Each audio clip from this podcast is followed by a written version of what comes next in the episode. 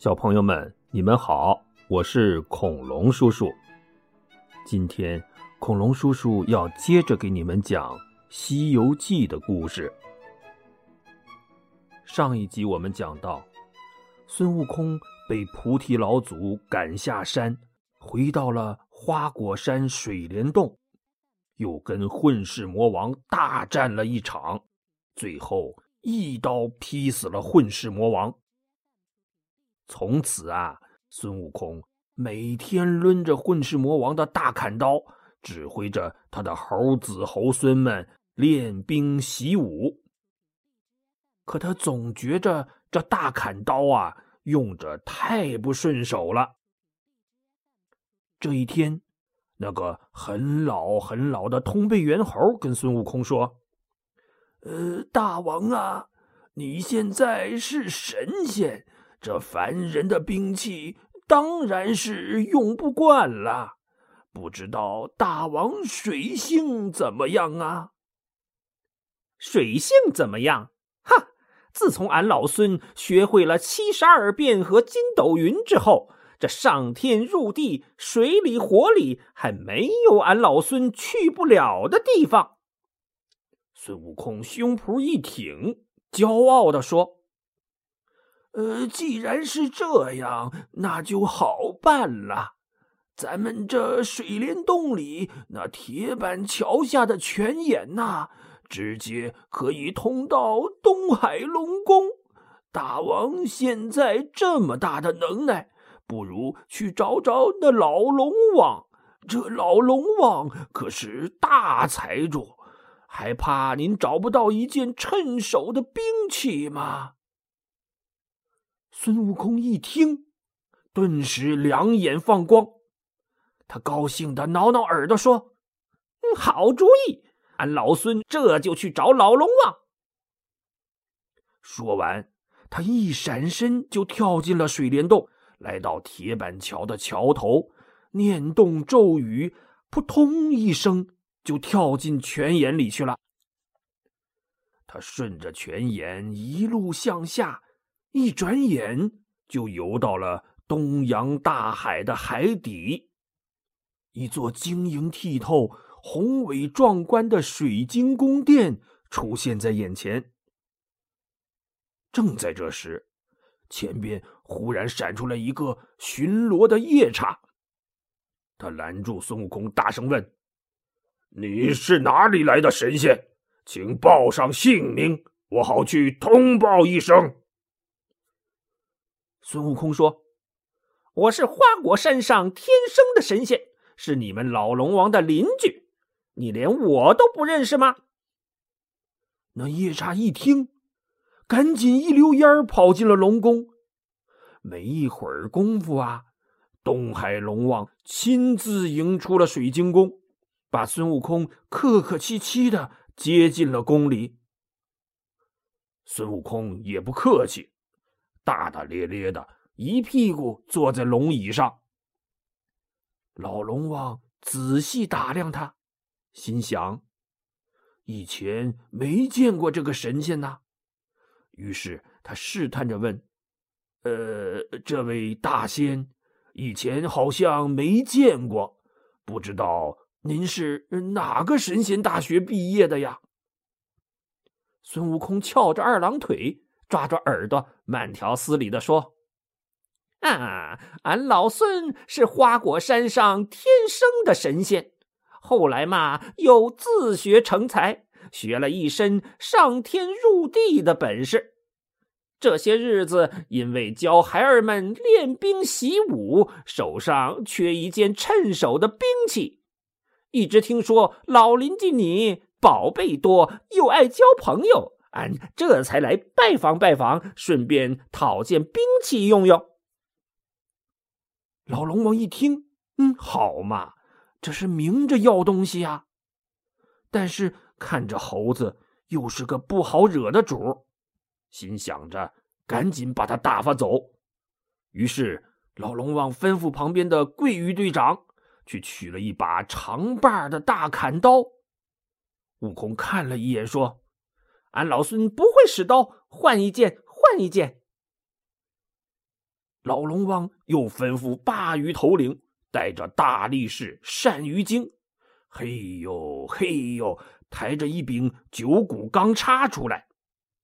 孙悟空从龙椅上跳下来，从鲅鱼头领和单于精手里抬手接过钢叉，轻飘飘的耍了几圈，然后往地下一扔，说：“太轻，太轻，又不趁手，换一件，再换一件。”老龙王一听，瞪大了眼睛，陪着笑说：“呃，大仙呐，您也不看看这钢叉。”有三千六百斤重啊，这还轻。悟空一摆手说：“嗯，不趁手，不趁手。”这老龙王冷汗唰的一下就下来了，他赶紧吩咐边鱼将军和鲤鱼司令：“嘿呦嘿呦，又费了好大力气，抬出一柄方天画戟。这方天画戟。”足足有七千二百斤重呢！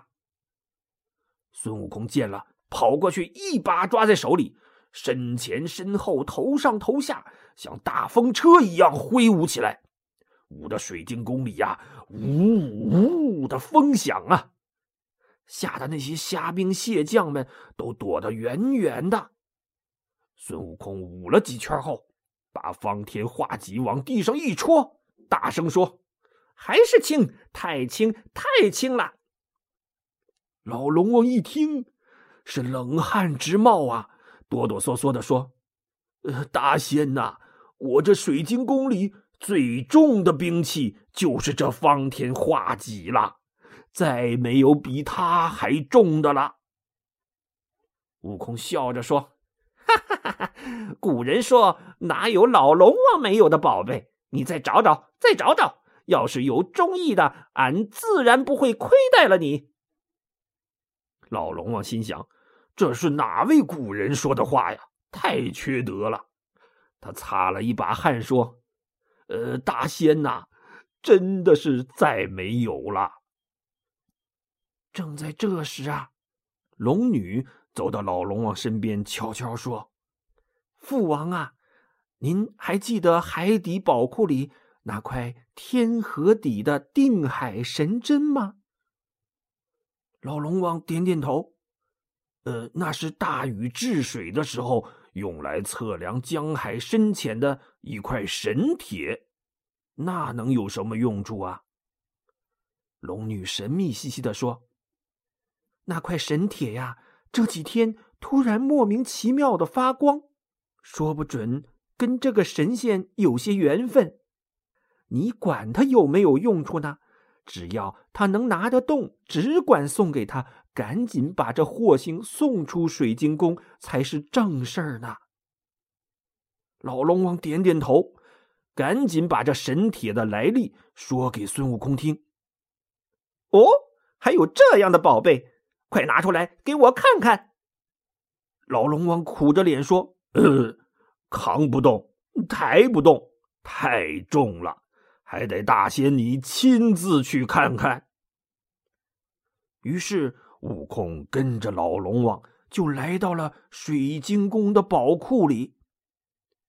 宝库的大门刚一打开，一片金光就射了出来，照得人睁不开眼睛。老龙王指了指那放光的地方，说：“呃，大仙，就是那个放光的东西了。”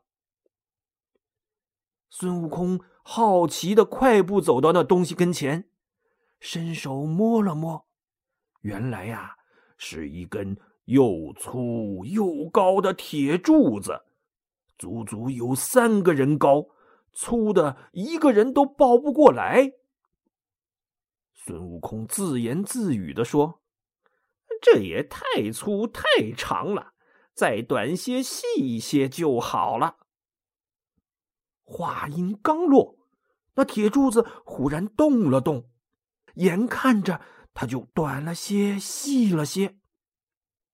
悟空又惊又喜，抚摸着铁柱子说：“好宝贝，再短点、再细点更好。”那宝贝啊，真的又短了些、细了些。孙悟空高兴极了，一把抱过铁柱子，仔细观看。只见那柱子两头是两个金箍，中间是一段黑色的铁棒，紧挨着金箍刻着一行字，叫做“如意金箍棒”，重一万三千五百斤。孙悟空这个高兴啊，心想。如意金箍棒，看来这是件能通人性的宝贝呀。他拎着宝贝就走出了宝库，一边走一边嘟囔着：“再短些，再细些，嗯，再短些，再细些。”就这么一路走一路念。等他走回水晶宫的时候，那宝贝啊，已经变得只有一人多高，碗口粗细了。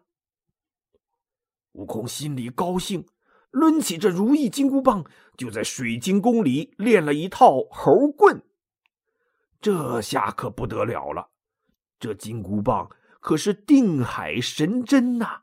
被他这么拎在手里舞来舞去的，整个水晶宫都跟着晃动起来，吓得老龙王胆战心惊，吓得那些龙子龙孙、虾兵蟹将们躲的躲，藏的藏。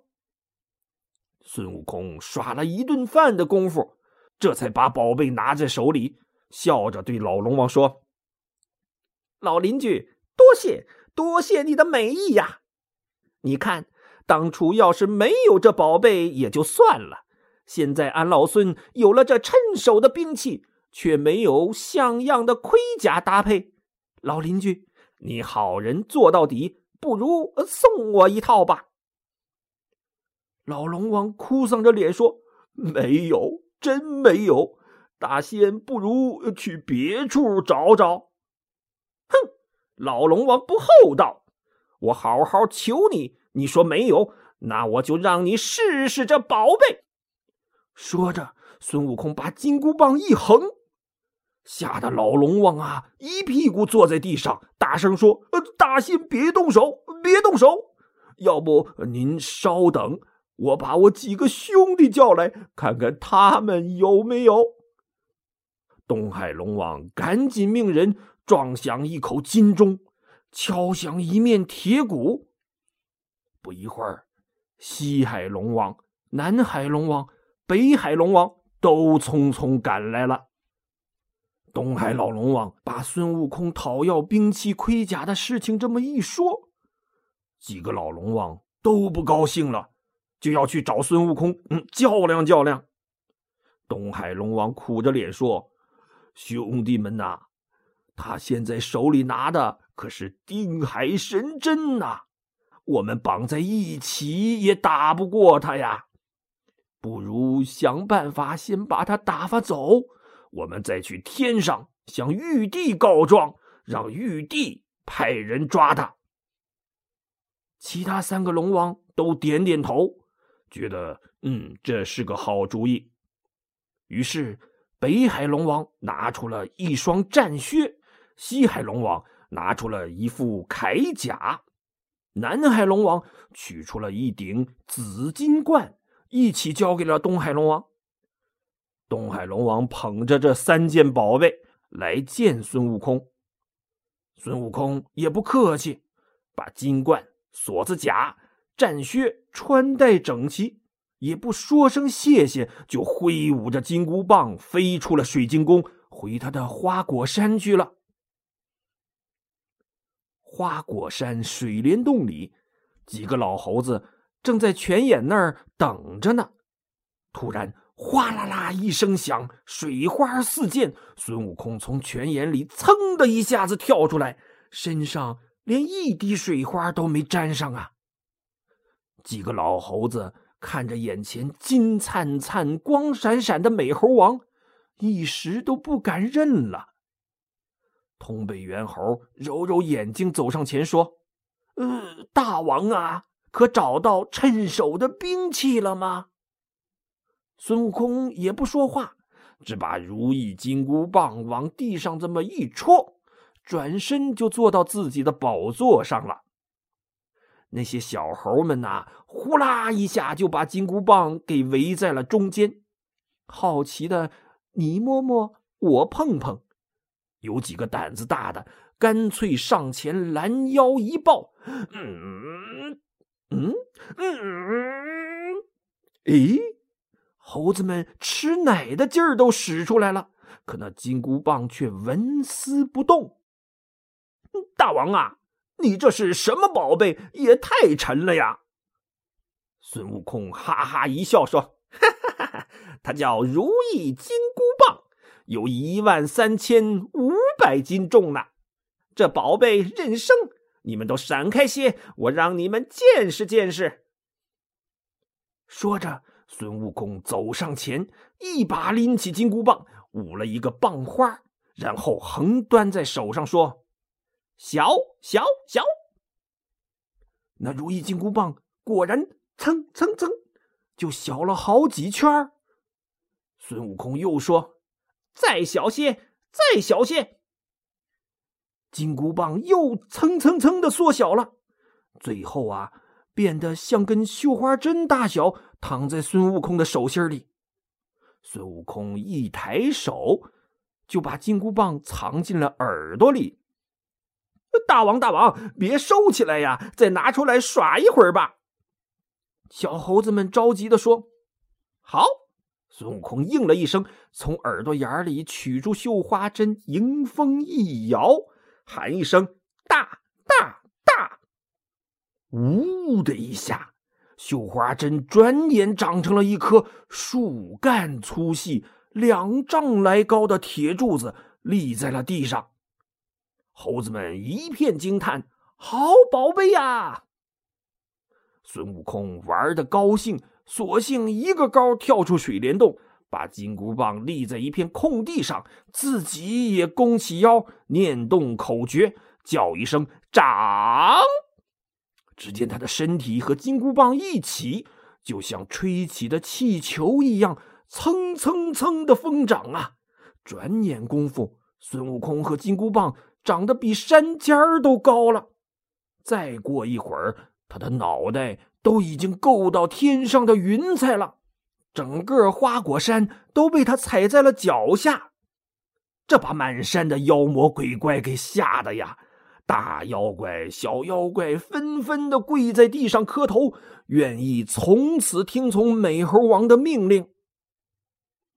从这儿以后啊，孙悟空可就成了整个花果山的山大王了。他每天不是操练手下的猴子和大小妖怪们，就是驾着筋斗云到处游山玩水交朋友。没多久，他就结拜了七个兄弟，其中最有名的就是牛魔王了。这一天呢，孙悟空又在水帘洞大摆宴席，跟他这些狐朋狗友们。大吃大喝，不知不觉他就喝多了，迷迷糊糊的睡着了。正睡着呢，悟空突然看见不远处走来两个人，手里还拿着一张纸。那两人走到近前，拿起纸对着孙悟空看了看，说：“嗯，对，就是他，孙悟空。”说完，手里一抖，哗啦一声就甩出一条锁链，把孙悟空给锁起来，拖走了。